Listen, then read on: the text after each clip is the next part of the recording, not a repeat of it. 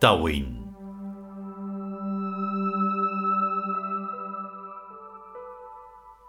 Capítulo sexto. Segunda parte.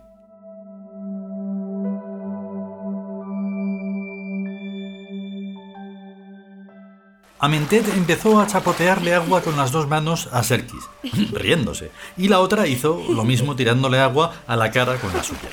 Era divertido. Sokari nadaba boca abajo y Hike nadaba de espaldas, cada cual por un extremo de la piscina. Estaban estrenando el antiuniverso y querían averiguar si todo sería normal. Todo es completamente normal, dice Goreg telepáticamente. El único problema para el conocimiento sensorial es tener en cuenta la positividad y a la negatividad simétricas y simultáneas de todo lo que parece estar existiendo. ¿Parece? Puntualiza Hike. Parece, recalca Sokari. Todo es pura sensación, un noúmeno exclusivo de la consciencia, tanto en este lado como en el otro. Y no hay absolutamente ninguna diferencia entre ambos lados. Claro que la hay, y fundamental el positivismo mental amplificante o el negativismo mental reductor, según la mente esté en uno u otro lado. Más claro, dice Goreg mostrándose ya abiertamente sentado en el borde de la piscina. Iba peinado con raya en medio. Ambos lados universales coexisten en un mismo espacio-tiempo, pero las mentes están o en un lado o en el otro. Ahora ya lo comprendo todo, dice Jique y hágase tu voluntad así en la tierra como en el cielo. Sin despedirse ni decir más nada, Goreg sacó los pies del agua y se levantó del borde de la piscina, echó una última ojeada a los bañistas y girándose se internó en la selva. Era alto y de complexión robusta, como es lógico y natural en un universo de ultrarrealidad donde cada cual adopta la forma que quiere y le da la gana y su profesión es pintor de brocha gorda. Goreg es el que pinta a los árboles de árboles, a las piedras de piedras, a los pájaros de pájaros, y al pintarlos los falsifica. Es una manía que tiene. También es una función divina fundamental, de esas que se cumplen siempre estés haciendo lo que estés haciendo. ¿Cómo se diría esto en lenguaje corriente? Un no sé qué, un no se sabe, una consecuencia inherente a la realidad presencial de un ente. De lo que no se daba cuenta Goreg, al parecer, era de que Amentet le estaba siguiendo, ocultándose en la enramada. ¿Se dice enramada o enramaje? En el ramaje mejor, o en la fronda, o en lo que sea eso que parece hierba, arbustos y árboles. Unas cosas hechas de átomos y de subátomos, de burbujitas. Muy al loro de que Goreg no la descubriera. Y para que si la descubriera, a pesar de todas sus precauciones, no la identificara tan fácilmente, se camufló de Sui, que es el otro nombre de la muerte, más normal y físico que el de Amentet, que es como más solemne. Así que iba toda encorvada y oculta detrás de Goreg y agarrándose a los troncos de los árboles, como se suele ver en las películas estas cosas. Pero la maleza era espesa que te pasas, y para una chica que va descalza y en bikini, por más diosa que sea, también son punzantes las espinas de los abrojos, o como se llamen. Así que decidió ponerse un traje negro con capucha, botas deportivas también negras y una guadaña para abrirse paso. ¿De dónde se sacó toda esa ropa? Bah, todo el mundo sabe que la materia se puede condensar en volúmenes microscópicos del tamaño de un electrón o menos. Así que lo que hizo fue peinarse el pelo con los dedos y de un pelo suelto se sacó toda la ropa y la guadaña que se fue poniendo conforme iba andando detrás de Goreg.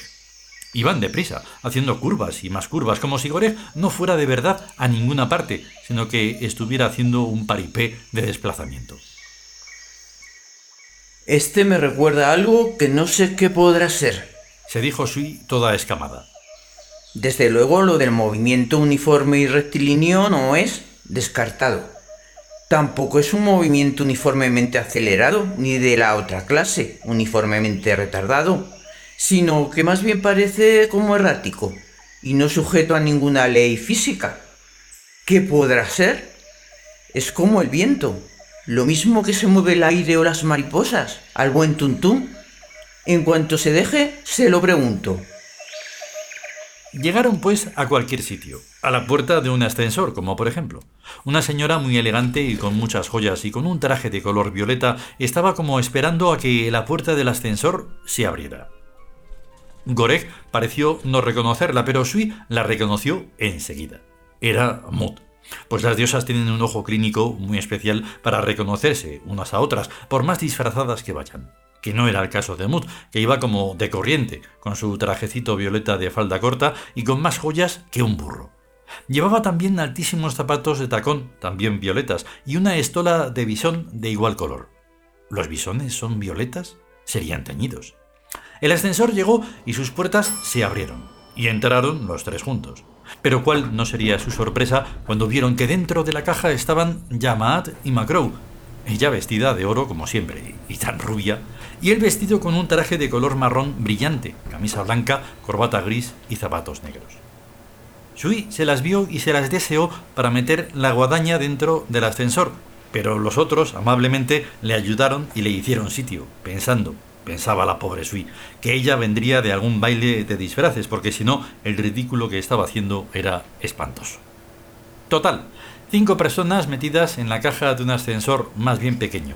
Al principio no se dijeron nada, como es lo educado entre desconocidos que se encuentran al azar en un ascensor, pero varias horas después, y viendo que el ascensor no paraba de subir miles y más miles de pisos sin que se abrieran las puertas ni una sola vez, se lo pensaron mejor y se fueron presentando. Yo soy la muerte, dijo Sui, como si los otros no la hubieran reconocido. Pues yo soy la verdad justicia, dijo Matt haciéndose la novata. Yo soy el poderoso de voz, dijo Macrow con una voz que ya quisieran los barítonos. Y yo soy Mut, reina de todos los universos. Pero llamadme Mara, que es más familiar y de mucha más menor importancia. Y extendió su mano elegantemente a Gorek para que se la besara. ¿Y tú quién eres?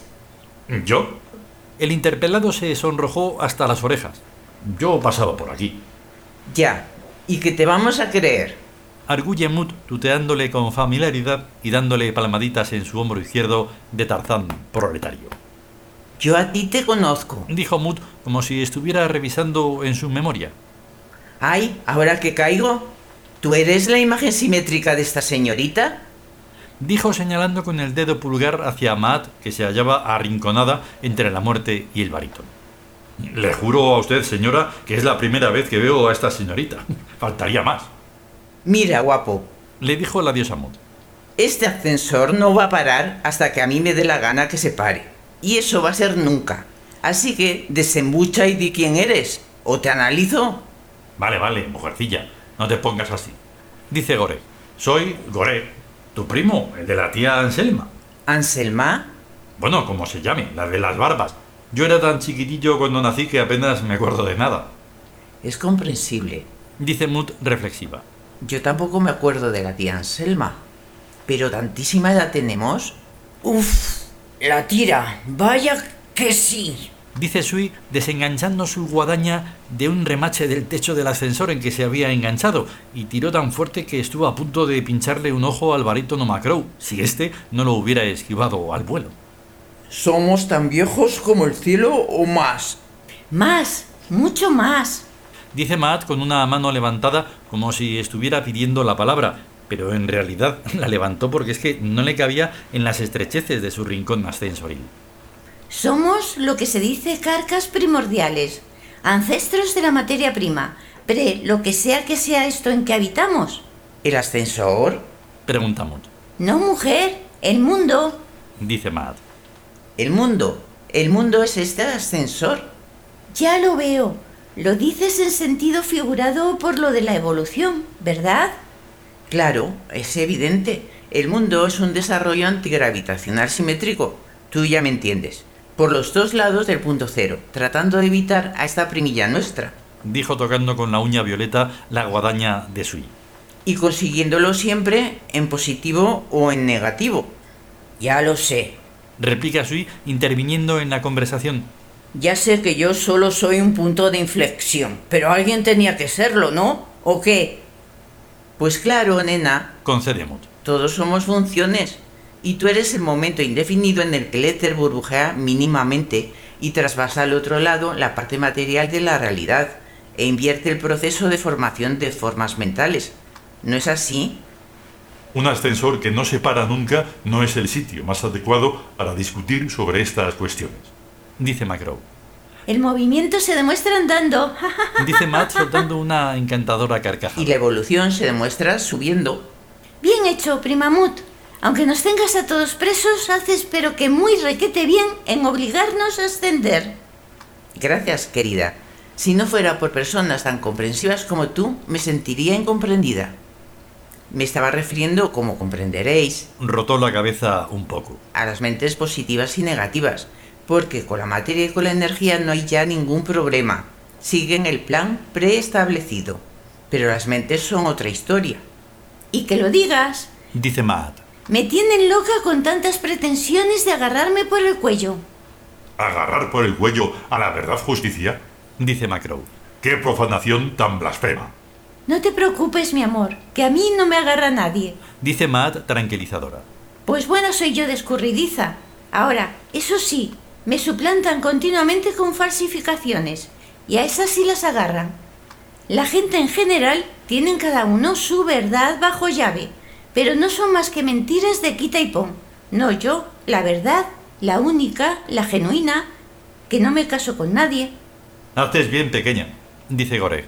Tú a tu éter y a tus burbujas, que es lo seguro. Y todo lo demás es cuento, ya se sabe. Dice Matt dándole la razón.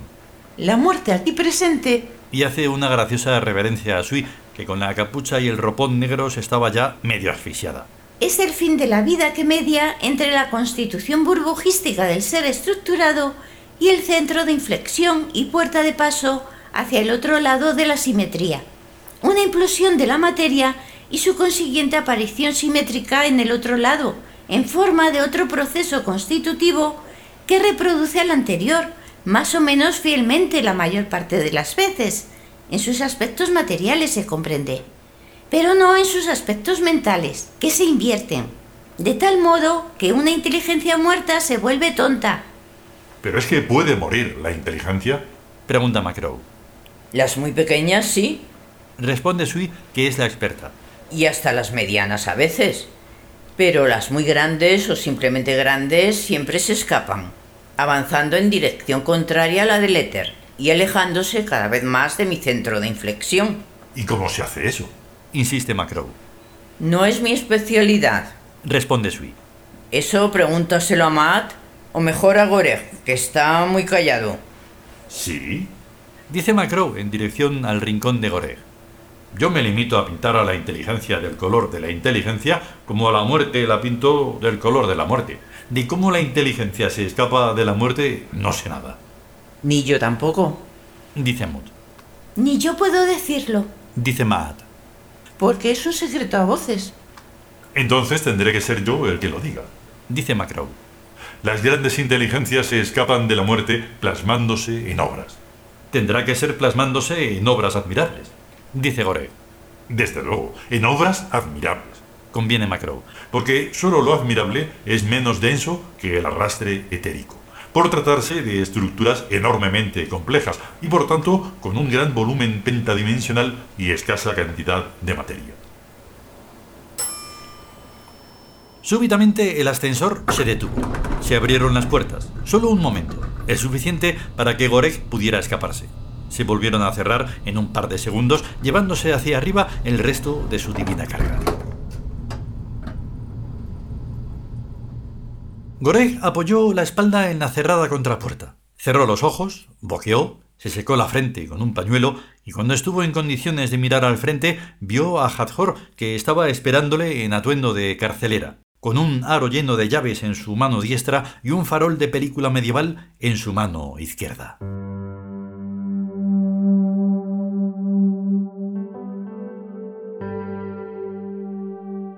Continuará.